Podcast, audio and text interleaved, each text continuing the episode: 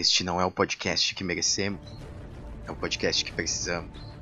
Seu apresentador não é um herói, ele é o guardião da Dona Arte, um pesquisador silencioso. Ele é o historiador em quadrinhos.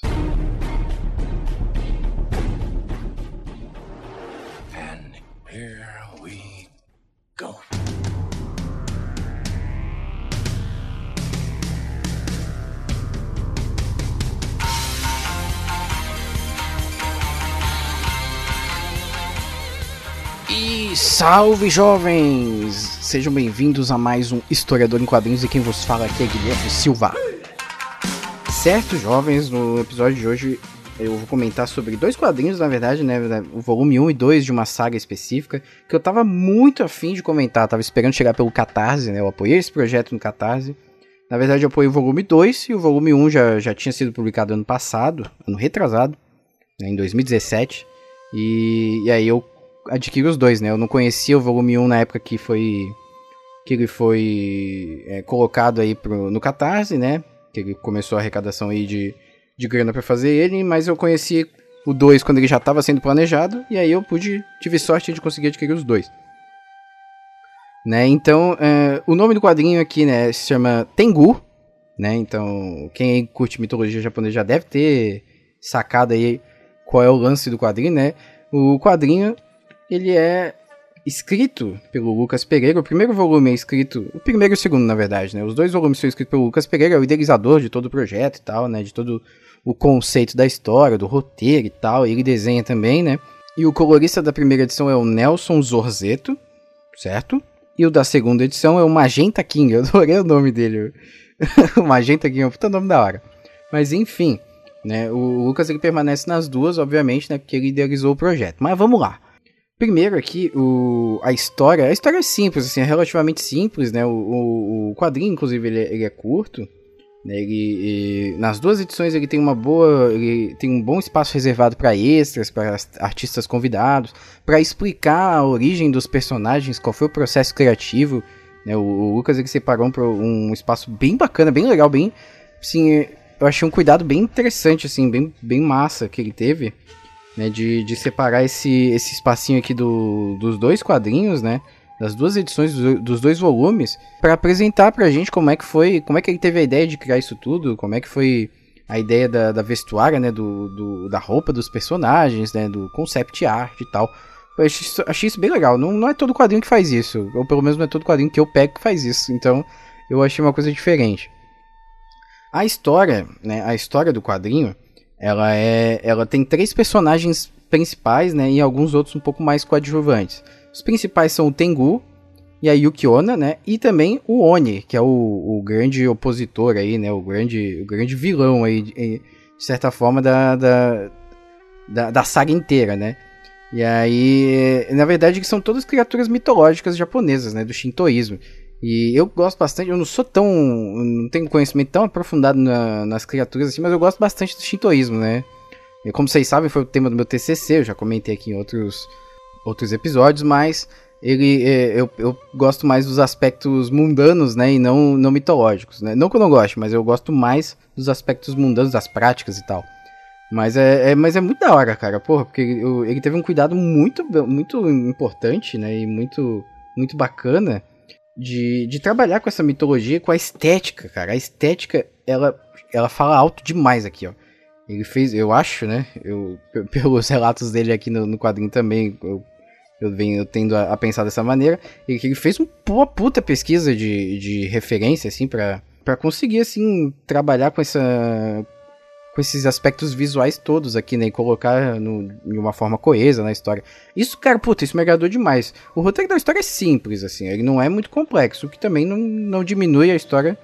Uh, não, não diminui nada a história, na verdade, né? Ele é, até bom, porque pelo que o Lucas fala, ele que a ideia dele era fazer um épico, né, uma história épica, só que com pano de fundo da mitologia japonesa, né? E obviamente aqui numa história épica, é, o, os estímulos visuais é que são mais importantes, assim, né? O roteiro é importante, mas porra, se é para fazer um bagulho épico, tem que ser visualmente épico, né? E aí eu acho que ele ele adquire isso, ele alcança, né, esse esse objetivo de uma maneira muito satisfatória.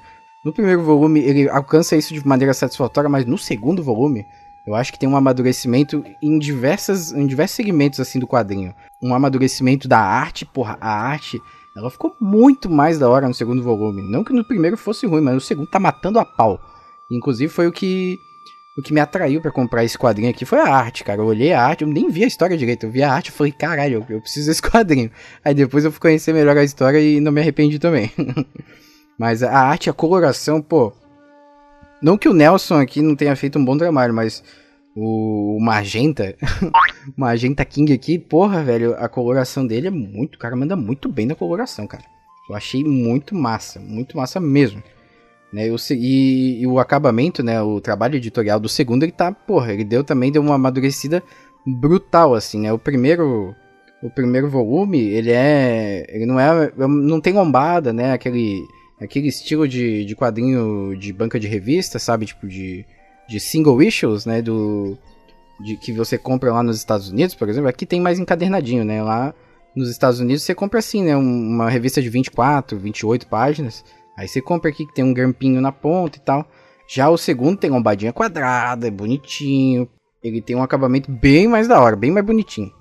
Né? E, e é uma pena, queria que o primeiro fosse assim também, mas não tem problema. Isso, não, não, não estraga aí a, a, o, a minha felicidade. Eu tô bem feliz com esse quadrinho, eu gostei muito, cara. Tanto é que eu fiquei falando e esqueci de terminar a, a sinopse, né? É, a sinopse é justamente o Tengu e a Yukiona, são, são duas, do, duas entidades aí shintoístas, né? Elas são guardiões do templo de Izuno, certo? E elas, uh, esses dois seres, né? Eles são. Eles têm que proteger o templo, né? E também ao mesmo tempo proteger o Japão, né? De uma criatura chamada Oni, que é um ser monstruoso que tem sede de poder, né? É basicamente isso. Né? E aí, ao longo dessa, dessas trajetórias aí, né? Coisas vão acontecendo. Não vou falar muito também justamente porque o quadrinho é pequeno, então vou deixar que você aí, se tiver o quadrinho ou se está interessado em, em, adquirir, você compre e que você, né, tire suas próprias conclusões. Garanto que não vai se arrepender, cara. Eu, eu vi isso aqui, cara, eu ficava voltando assim para ver a arte, para ficar vendo as páginas, né. O primeiro quadrinho, ele tem um, um, um recordatório, assim, um prólogo, na verdade, né, que é de. Puta, é sensacional, cara. Ele pega, ele mostra no final ali do quadrinho, inclusive, as referências que ele usou, né? As inspirações e tal. Que são a, a, as artes clássicas japonesas. E ele tem uma estética muito maneira, velho. Muito maneira mesmo. Né? Ele, ele pega justamente esse, essa estética conhecida do Japão, do nankin meio grosso, né? Meio. E meio sem tanta perspectiva assim. Porra, é demais, cara. É demais, é bom demais. Eu fiquei muito feliz mesmo. Tô me repetindo aqui já, mas eu gostei bastante do, do quadrinho. E, e, e, você, se você tá pensando em adquirir, né, a, a, ideia inicial do Lucas era fazer 80 páginas mais ou menos, uma história única, um volume fechado e tal. Mas aí ele acabou dividindo em algumas edições por, por conta de tempo e algumas peculiaridades aí do processo criativo dele. E então acredito que vai ter mais pelo menos um ou talvez dois volumes do Tengu aí, né? Contando mais ou menos, tem 20 e tantas páginas cada quadrinho aqui, né? 20, 20, 30 quase. Então vai ter pelo menos uma aí, edição do Tengu vai, vai rolar aí no Catarse. E eu vou apoiar quando surgir, hein? Recomendo você então dar uma olhadinha nisso aqui. Eu vou deixar o link do Instagram do Lucas na descrição desse post. Eu vou deixar o link do Catarse, embora a campanha já tenha fechado. Eu vou deixar o link lá para você seguir o perfil dele. Daí o Catarse te manda notificações quando ele lançar um próximo projeto e tal, que provavelmente vai ser Tengu. E é isso aí, cara. Pô, Recomendo demais Tengu, puta quadrinho massa, independente, né? E, pô, é garantia felicidade garantida na certa. é isso aí, falou então. Para todo mundo que tá ouvindo até agora, agradecer aí a atenção de vocês. Vou deixar os links importantes aqui na descrição desse podcast, né, no ucraniacast.com.br, pode ir lá dar uma checada. Se você gosta do nosso trabalho, considere ir contribuir no Apoia-se, né, com um real por mês, você já dá uma ajuda absurda pra gente, uma ajuda absurda mesmo. Caso não possa é, apoiar a gente com esse dinheiro, né, com, com esse com, esse, com essa bufunfa aí em, em espécie no Apoia-se, você pode fazer uma coisa muito interessante também, que é comprar no link da Amazon. Né, o, o Cash ele tem, né, o historiador em quadrinhos e o Cash ele tem um, um, link na Amazon que você pode fazer qualquer tipo de compra e a gente já ganha uma comissão, né, já dá aí para incrementar os equipamentos do podcast tudo mais. Então acesse lá bit.ly barra AmazonUC. Aí você pode fazer suas compras à vontade. E é isso, cara. né? Segue a gente nas redes sociais, o CraniaCast, é arroba CraniaCast, blá blá blá blá blá blá blá.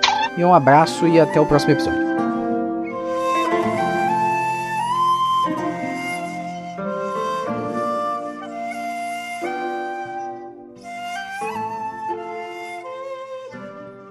Stay put.